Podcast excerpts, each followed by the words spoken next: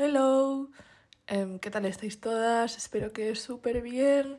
Em, bueno, a ver, os cuento. He hecho un poco de introspección a todos los episodios que he estado grabando hasta ahora y me he dado cuenta de que en todos ellos, bueno, o en casi todos, me justifico como los primeros dos minutos eh, de por qué igual he estado más activa o menos activa, em, o igual he fallado en subir un, día un episodio, o llevo muy constante varios, y he dicho, guau, qué petarda de verdad, o sea, porque tienes que dar tantas explicaciones, o sea, si no subo un episodio es porque no te la gana.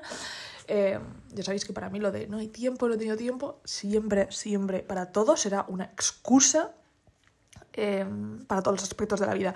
Entonces, sí que he estado haciendo como mucha introspección sobre mi vida, sobre eh, lo que quiero hacer.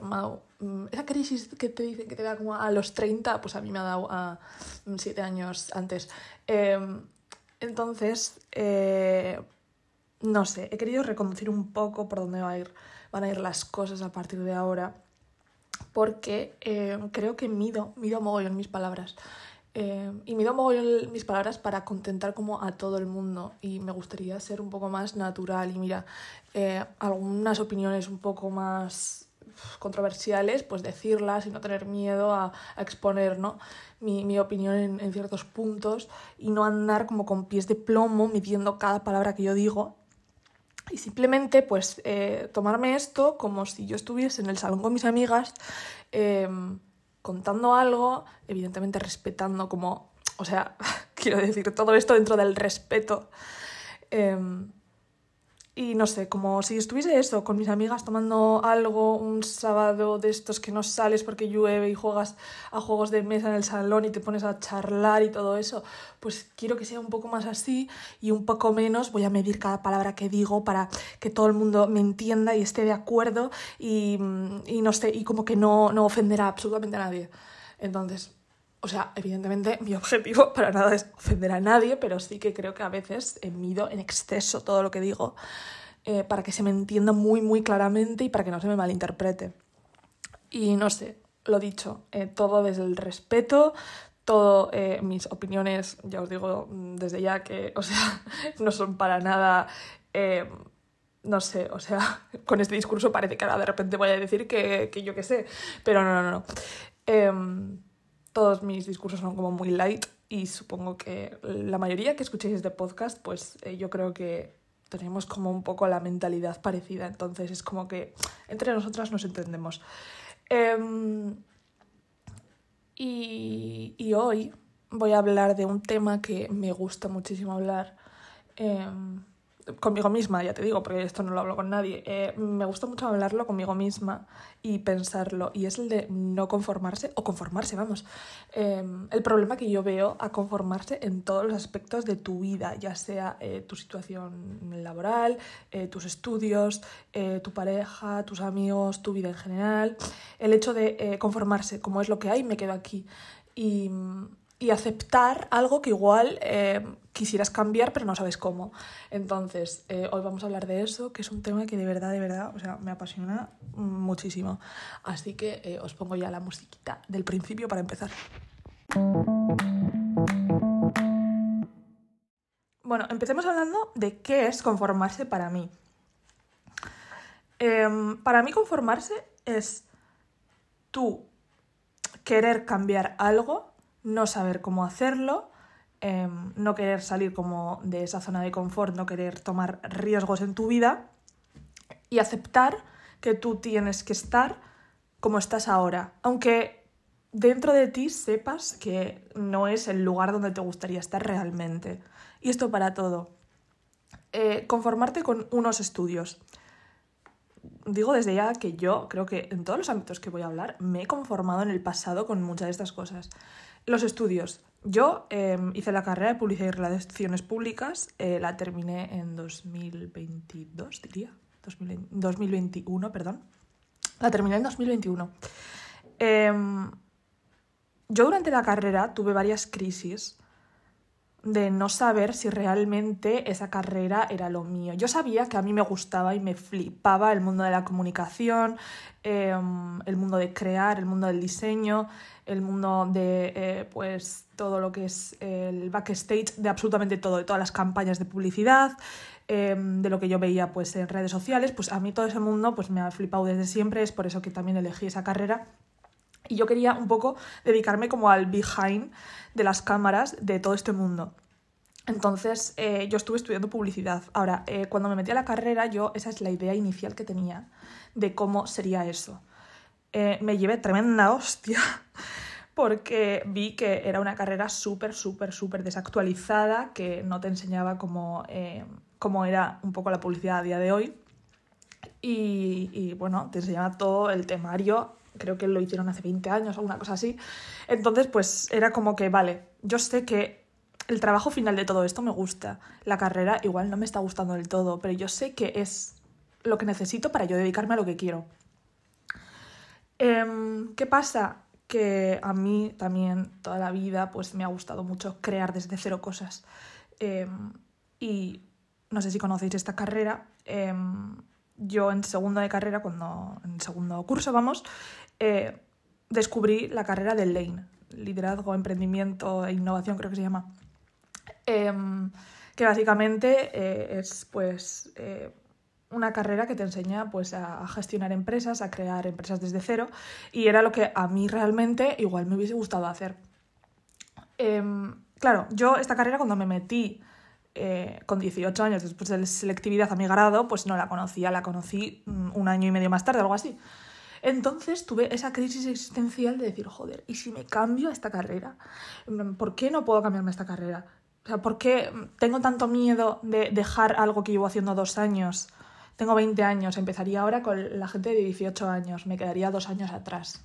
Entonces dije, mira, mejor me conformo con esto, mejor me conformo con lo que ya tengo sigo para adelante, que solo me quedan dos años realmente, ya acabo esto y si de verdad me gusta esa carrera, cuando acabe eh, publicidad y relaciones públicas, lo que voy a hacer es graduarme otra vez en Lane, otros cuatro años. Em, pero realmente yo sabía que publicidad y relaciones públicas no me estaba gustando, no me estaba enseñando nada, no me estaba aportando, aunque el trabajo final era lo que yo, a lo que yo quería dedicarme. Em, la publicidad y la carrera que yo estaba haciendo no me estaba gustando Em, lo hablé con mis padres y ellos me dijeron que en ese momento pues no tenían el sustento económico como para em, pagarme esa carrera porque era demasiado cara. Entonces, em, yo perfectamente, si hubiese querido entrar en esa carrera y dejar la que estaba haciendo ahora mismo, me podría haber puesto a trabajar como una cabrona eh, todos los días después de clase, eh, ahorrar y pagarme yo misma esa carrera. Em, no lo hice, me preferí conformarme con lo que tenía, con la comodidad en la que estaba, em, cuatro horas al día de clase, irme a casa, mm, echarme mi siesta de dos horitas, irme a trabajar dos, otras dos horas, em, que no era prácticamente trabajar dos horas al día, pues no es nada, eh, y luego irme a casa, eh, estar cuatro horas con el móvil y hablar con mi pareja de aquel momento, hacer videollamada de siete horas, irme a dormir y despertarme eh, al día siguiente otra vez para esa carrera que no me gustaba. Y para mí eso era mi zona de confort, porque tenía que hacer muy poco esfuerzo. ¿Qué pasa? Que mi sueño realmente no era estudiar esa carrera y yo me conformé. Esto para mí, o sea, mirando por atrás, yo no me arrepiento nunca de las cosas que he hecho, pero si digo, mira, eres tonta, te lo juro, o sea, ¿cómo vas a conseguir todo lo que te propones en la vida si de primeras no quieres cambiar algo con lo que estás súper cómoda? O sea, no quieres cambiar tus cuatro horitas de clase al día y tampoco tus dos horas de trabajo al día, cuando perfectamente podría haber hecho un sobreesfuerzo que sí que me quitaría, hubiese quitado mm, horas de vida social. Em, pero si realmente es mi sueño, o sea, ¿por qué me voy a quedar donde estoy? O sea, si yo realmente quiero estudiar esa carrera y es mi pasión y es lo que más quiero hacer en el mundo, ¿por qué voy a quedarme donde estoy? Eh, aceptando mi vida tal cual es, pensando que no, es que no tengo, no tengo tiempo para cambiar, no tengo tiempo para esto. Claro, es que estoy demasiado cómoda donde estoy, entonces no me apetece cambiar.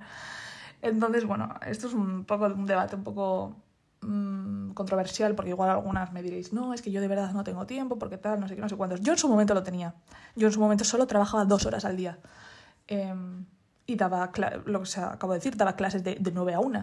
Eh, podría haber estado en una media jornada, un poco más de media jornada en algún sitio eh, todas las tardes y no quería, porque yo estaba muy cómoda echando mi siesta, estaba muy cómoda, yo qué sé, mm, estando en Instagram cuatro horas al día em, y socializando todas las semanas. Y esa era mi, mi comodidad. Entonces, a día de hoy me arrepiento de no haber estudiado esa carrera. No me arrepiento porque he encontrado como vías de acabar en el mismo sitio sin haberla estudiado. Pero esto no me podría haber salido así de bien. Si mi sueño hubiese sido estudiar medicina, em, el sacrificio lo tendría que haber hecho 100% si hubiese querido trabajar como médico, por ejemplo.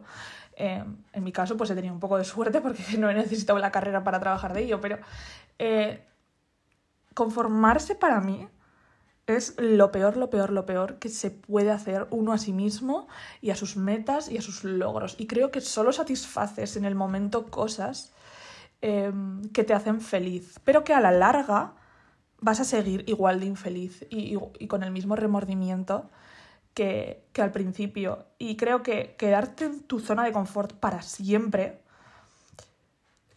solo te da ¿Cómo se llama esta hormona de la felicidad? Solo te produce felicidad muy a corto plazo porque estás cómodo en eso. Y cuando se acaba esa, esa etapa, llegas al mundo real y dices, hostia, debería haber estudiado esto o debería haber hecho un sobreesfuerzo para a la larga vivir como yo quiero vivir. Lo mismo pasa con las personas, con las parejas, o sea, conformarse con una pareja. A ver, para mí conformarse con una pareja eh, puede, pues, o sea, puede ser de muchos tipos, quiero decir. Eh, puedes conformarte con tu pareja con la que llevas 8 años, desde que teníais 13 años, eh, como ha sido parte de tu vida, parte de tu crecimiento, solo os queda realmente, pues, yo qué sé, esos recuerdos del pasado y cómo crecisteis juntos, pero a día de hoy ya no os aportáis mucho más porque habéis evolucionado de diferente manera, ahora seguís juntos y tú te conformas con eso, porque es lo que has vivido toda la vida. Ahora eh, se ha perdido esa chispa, se ha perdido ese amor em, y solo queda lo que un día fue. bueno, esto me ha quedado muy poético, pero bueno. Em, quiero decir que no, evidentemente no todas las parejas que llevan 10 años tienen este sentimiento, pero yo sé que muchas sí.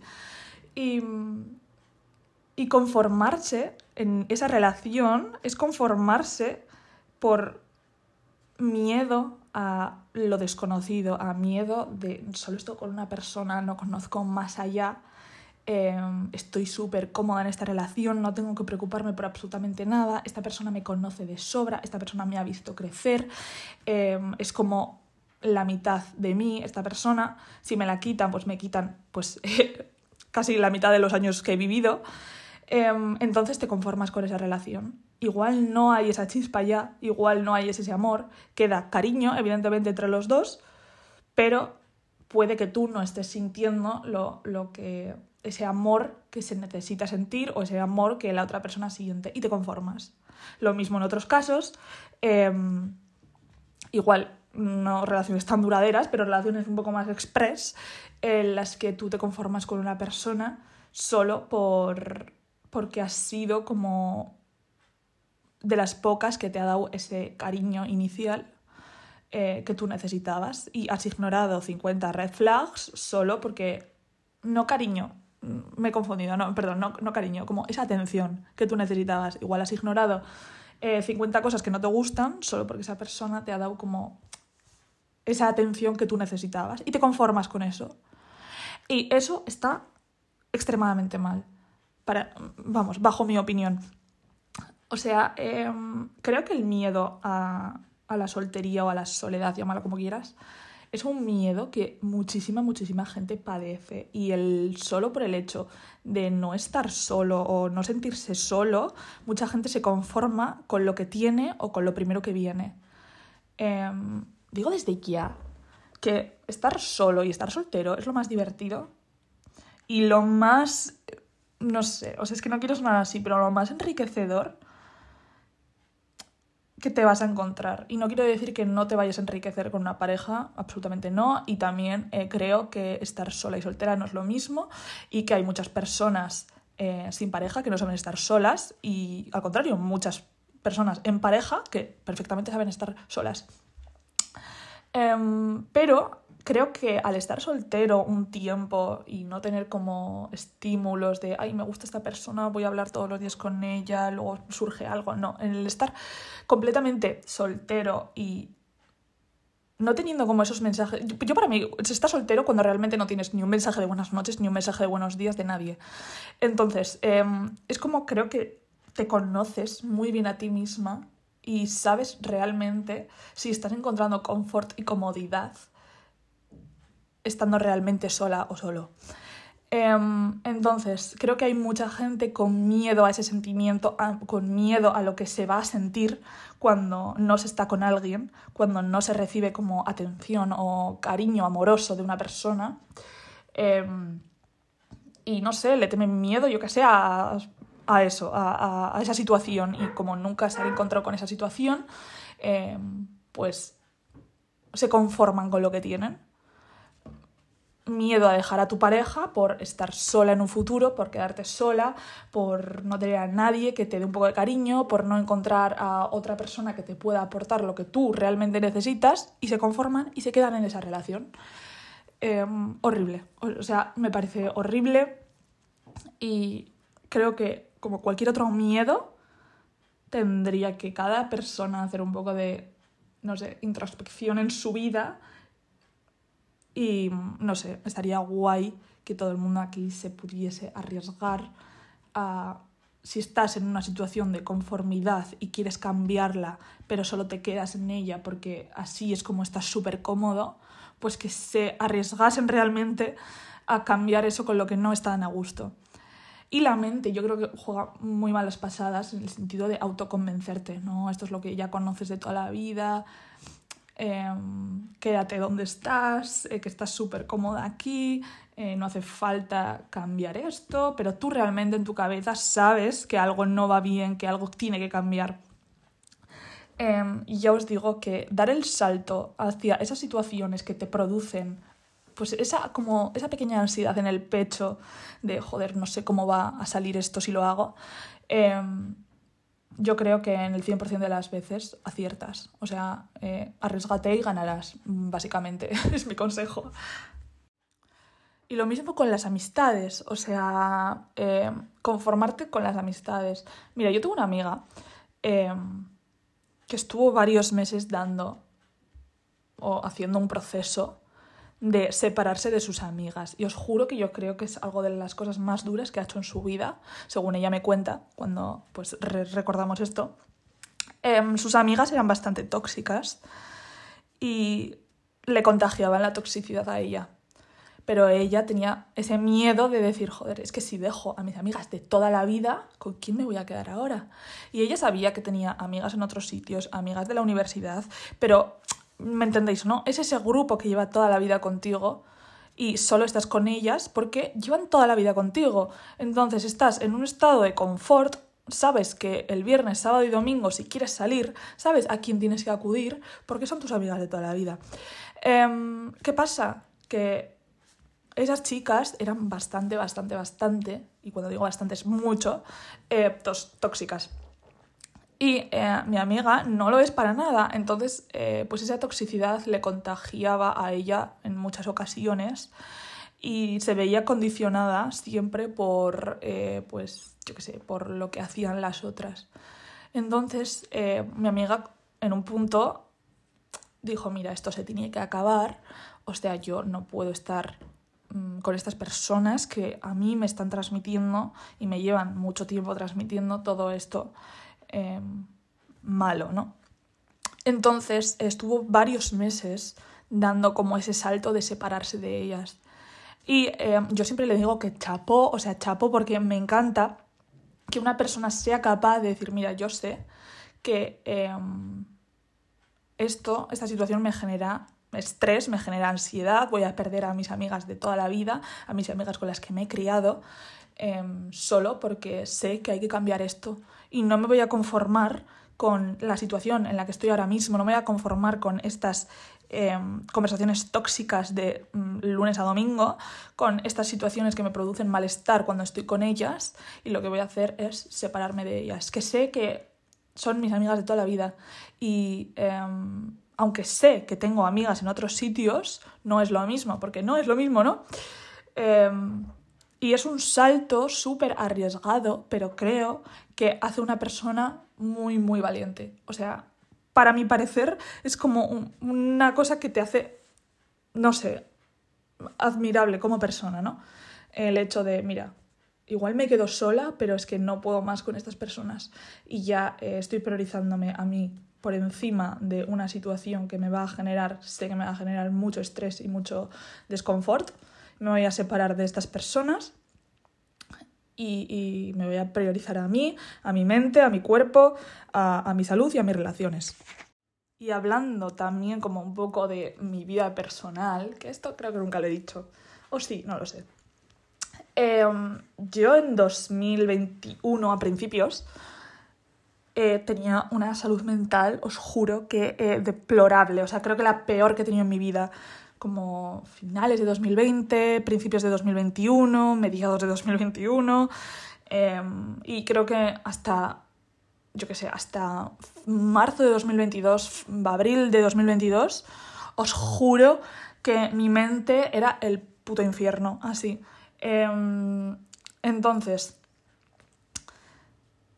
yo llegué a un punto en el que me conformé con que eso iba a ser mi mente toda la vida. Que esos pensamientos, esa ansiedad que yo tenía, era lo que yo iba a sentir toda mi vida.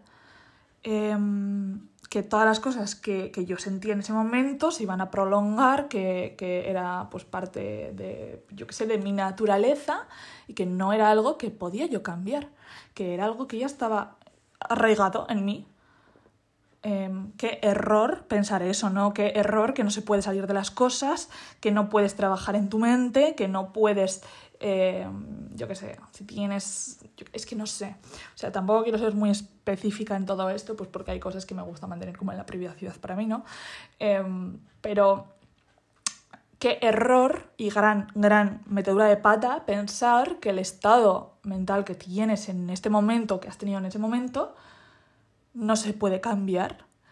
Em, entonces, hasta que a mí me hizo un clic en la cabeza y decir, a ver, ¿en serio? Creo que no puedo cambiar esto de mi vida, creo que no puedo cambiar esto de mi mente. Em, el momento que yo di el paso de decir, vale, voy a ir al psicólogo, que ya os digo ese día que no me sirvió para nada, pero dije, voy a ir al psicólogo. Entonces em, estuve yendo al psicólogo, le expliqué un poco pues lo que me pasaba. Eh, como todo, aquí hay profesionales buenos y profesionales malos. Yo con mi psicólogo tuve una experiencia bastante, bastante mala. Eh, o sea, es más, y cuando lo dejé, que duré muy poquito, cuando lo dejé eh, le quise explicar yo a él eh, por qué pues, sus sesiones no me estaban gustando, porque creo que lo que decía pues, no era propio de un profesional. Ya os digo que eran cosas bastante, bastante heavies y cómo yo pensaba, y encima es que este psicólogo lo que más rabia me daba es que era especializado pues en lo que a mí me estaba pasando, ¿no? Eh, ya os digo que tampoco quiero dar muchos detalles, pero eh, era como especialista en ello y tenía varios títulos y daba charlas por España. Entonces, cuando yo fui a su primera sesión y de repente, em, pues, escuché todo eso que me decía, os juro que no daba crédito y le di varias oportunidades hasta que le quise dar a entender porque creía em, que no estaba bien decir eso a sus pacientes. Y, y se lo intenté explicar y le dije, mira, no quiero seguir contigo, pero me gustaría explicarte por qué he tomado esta decisión y por qué creo que hay cosas que no me han gustado. ¿Y sabéis cuál fue su respuesta? Me dijo, tranquila Nerea, aquí está mi número del banco y me mandó su número del banco. O sea, no quiso ni oír porque yo iba a dejar su, su terapia, por así decirlo. O sea, no quiso ni oírlo. Y fue como, mira, me lo acabas de demostrar todo. O sea, te estoy diciendo que me gustaría expresarte algo, o sea, es un feedback, solo te voy a hacer un feedback y ojalá le quiten la licencia a ese señor, os lo juro que no, no merece tener una licencia de psicólogo. Em, y, en el momento que me dijo, no, aquí está mi número del banco, eh, hazme la transferencia cuando puedas, fue como, tío, o sea, de verdad, la mejor decisión que he hecho ahora mismo ha sido dejarte aquí. Em, eso no quiere decir que a la siguiente vez que pruebe no vaya a tener como malas experiencias, pero bueno, ahora mismo, o sea, Em, no creo que esté en una situación en la que necesite volver al psicólogo. El caso, em, yo he tenido que tomar muchas decisiones difíciles a lo largo de mi vida como para llegar a este punto. Y el hecho de yo pensar que me podía estancar y que pues ese estado mental era, por decirlo de alguna manera, mi zona de confort, en donde yo era lo que ya conocía, era en mi día a día lo habitual, yo no sabía que eso se podía cambiar y, ostras, me alegro de decir que lo cambié yo sola sin la ayuda de nadie, que mm, evidentemente los psicólogos están para algo, mm, pero hay gente que no se lo puede permitir, entonces tener como herramientas que tú puedas usar eh, pues para mejorar tu mente, pues está genial, ¿no? Em, hoy en día, pues Internet es muy amplio, tienes muchos libros, tienes muchas recomendaciones, tienes muchos psicólogos pues, en redes sociales que te pueden dar consejos, tienen muchas personas que te pueden ayudar en todo esto. Entonces, em, pues bueno, si eres una persona que no se puede permitir ir al psicólogo o tus padres no se lo pueden permitir, pues mira, hay un abanico amplísimo de cosas que puedes estar buscando. Ahora ya te digo que hay que tener cuidado con la información que da cada uno. Em, entonces, Em, es muy fácil, es muy fácil quedarte donde estás. Sentir que, que tu vida no puede cambiar tal y como está.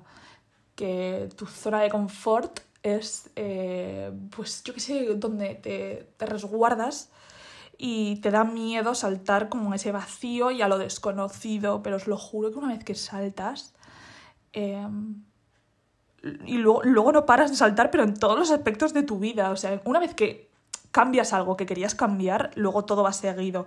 Y a la larga, o sea, construyes la vida que de verdad te gustaría tener. Y, y sí, hay algunas veces que tienes que hacer sacrificios brutales para... Depende para qué cosa. O sea, sacrificios que en el momento no te gustan, en el momento te generan incomodidad. Pero luego, lo que os digo, a la larga construyes la vida que de verdad querías tener, con la que de verdad soñabas. Entonces, em, a mí, ya os digo, me quedan mogollón, mogollón, mogollón de pues saltos que dar y, riesgos que tomar. Em, pero vamos, estoy segura que lo que nunca voy a hacer y ya no hago es quedarme en el sitio donde estoy solo porque es lo que eh, he conocido siempre. O sea, tengo muy claro que quiero seguir dando como esos saltos a arriesgarme y no tener miedo a lo que me venga por encima. Y si tengo que deshacerme de personas me voy a deshacer de personas, si tengo que deshacerme de, de situaciones me las desharé de situaciones y poco a poco así voy a, no sé, encontrar el sitio donde de verdad estoy a gusto con mi vida, básicamente.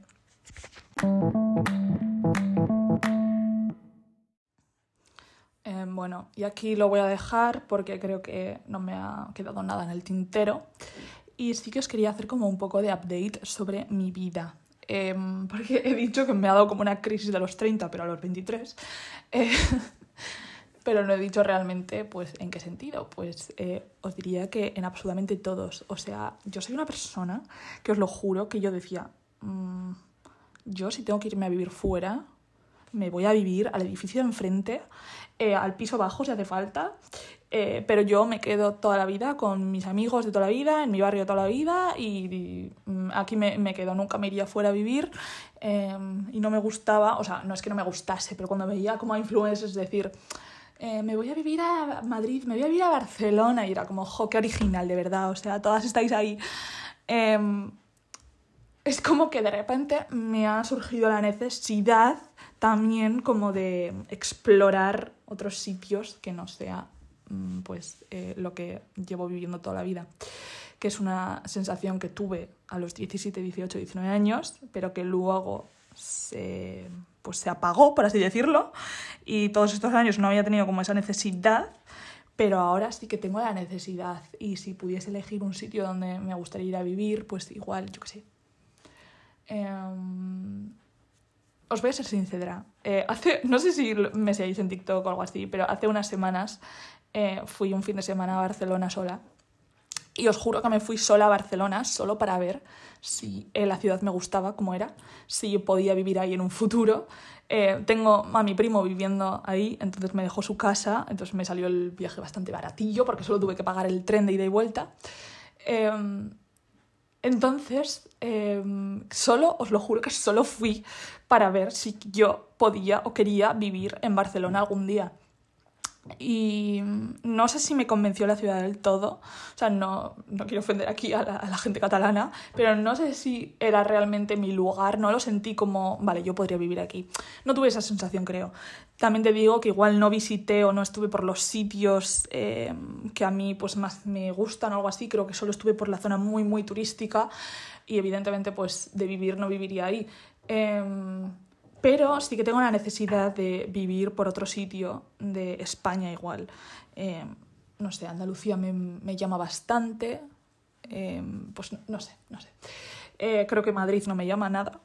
Eh, pero es como que he tenido como esa necesidad últimamente de decir, bueno, es que estoy súper aburrida de mi vida aquí, eh, necesito como conseguir más cosas, eh, no sé, y es como que he tenido crisis existenciales de, de, mi vida en general, que ya lo dije en el episodio anterior. Y, ah, bueno, esto es una novedad que he dejado completamente de consumir redes sociales. O sea, me lo puse como propósito de limitar las horas en redes sociales, pero para mi sorpresa no he tenido que hacer un sobreesfuerzo para absolutamente nada. Em, no entro en TikTok nunca. No sé lo que pasa, em, no, no, sé si ha habido algún salseo, alguna movida, eh, los trends, no tengo ni idea de lo que se lleva ahora. O sea, no, no sé lo que está pasando en TikTok, por ejemplo. No he visto, os lo juro que ni un solo vídeo. Bueno, igual dos, como mucho, porque sin querer me meto y luego salgo. Eh, pero os lo juro que no estoy consumiendo nada de esa red social. Eh, he limitado las horas del móvil una barbaridad estas semanas. Eh, me doy como estas pues 14, 15 días de desconexión absoluta del teléfono. Os juro que a veces siento que me gustaría cogerme un Nokia y no hablar con nadie. Em, el WhatsApp es algo que me genera bastante, bastante, bastante estrés, no os voy a mentir. Tengo 52 WhatsApps sin contestar. Eh, ahora mis amigas estarán diciendo, mira qué cabrona esta, o sea, eh, tiene tiempo para subir un episodio del podcast, pero no tiene tiempo para contestarnos al WhatsApp. Eh, y es que el WhatsApp es una cosa, os lo juro, que lo llevo fatal, fatal. O sea, yo no, o sea, no, ¿sabéis esas personas que llegan siempre tarde a los sitios y dicen que no saben llegar pronto, que es como parte de su naturaleza y que, en plan, yo nunca les he creído, en plan, solo me han parecido como unas personas que faltan el respeto al tiempo de otras. Em, pues igual los entiendo un poco más porque a mí el WhatsApp me pasa eso. Es una fuerza superior a mí me impide contestar a los WhatsApps. Yo os digo que si es urgente, pues lo, lo contesto. Pero eh, por lo general es como que tengo 10.000 conversaciones abiertas em, de gente que me está pidiendo cosas y es como que os lo juro que me saturo. O gente que me pregunta eh, y me saturo. Me saturo muchísimo con el WhatsApp y he pensado mil veces en, en, borrarme todo, todo y cogerme un Nokia e irme al campo a vivir sola, sin hablar con nadie. Porque esa es la cosa. Eh, a mí me encanta eh, no hablar con la gente. Os voy a ser sincera. O sea, me gusta bastante que nadie me hable durante el día. y socializar solo los ratitos que quiero socializar. Eh, entonces, no sé, he, pensado también en cambiarme de número, darle mi número a cinco personas contadas y ya está. Em, pero no sé, y vivo constantemente con el modo concentración, entonces tampoco me entero cuando me llegan los WhatsApps. Em, y lo mismo me pasa un poco con las redes sociales. Me está gustando bastante. Es como que, ya os digo que no estoy teniendo que hacer un esfuerzo máximo para no entrar en redes sociales, no, no. Me está encantando no enterarme de nada. Me está encantando no meterme en TikTok porque creo que ya hubo un tiempo en el que me pasaba demasiadas horas viendo vídeos y mm, era como que ya ni sabía lo que estaba viendo. O sea, yo veía cosas y era como, llevo tres horas aquí y ¿qué he visto? O sea, realmente, ¿a quién he visto? A personas que no conozco de nada hacer cosas que no me importan. Em, y creo que es bastante adictiva esa plataforma. Entonces, em, tampoco he subido nada. Dije que iba a subir, pero no he subido nada. Em, pero vamos, quiero, quiero, sí que quiero subir cosas. O sea, quiero, me gusta, ya lo dije en el anterior episodio, me gusta bastante crear contenido, entonces sí que quiero subir cosas. Todo lo que me he dado, como esta semana, estas dos semanas, como de relax, relajación, el móvil, eh, me gustaría haberlo metido en una caja fuerte y no abrirlo. Pero bueno, eh, vamos bien. Em, así que en TikTok volveré a subir vídeos, si no me sigues, pues ya sabes. Eh, volveré a subir vídeos pues cuando me entre la inspiración, supongo. Em, y, y ah, también me puedes seguir en Instagram si quieres. Eh, mi nombre es nerea.zarraj. Por si a alguien le interesa. Ahí subo fotos, básicamente. Em, pues nada, nada más que comentar. Espero que hayáis pasado como siempre una súper feliz semana. Em, muchos besos a todas y nos vemos, si hay suerte, la semana que viene.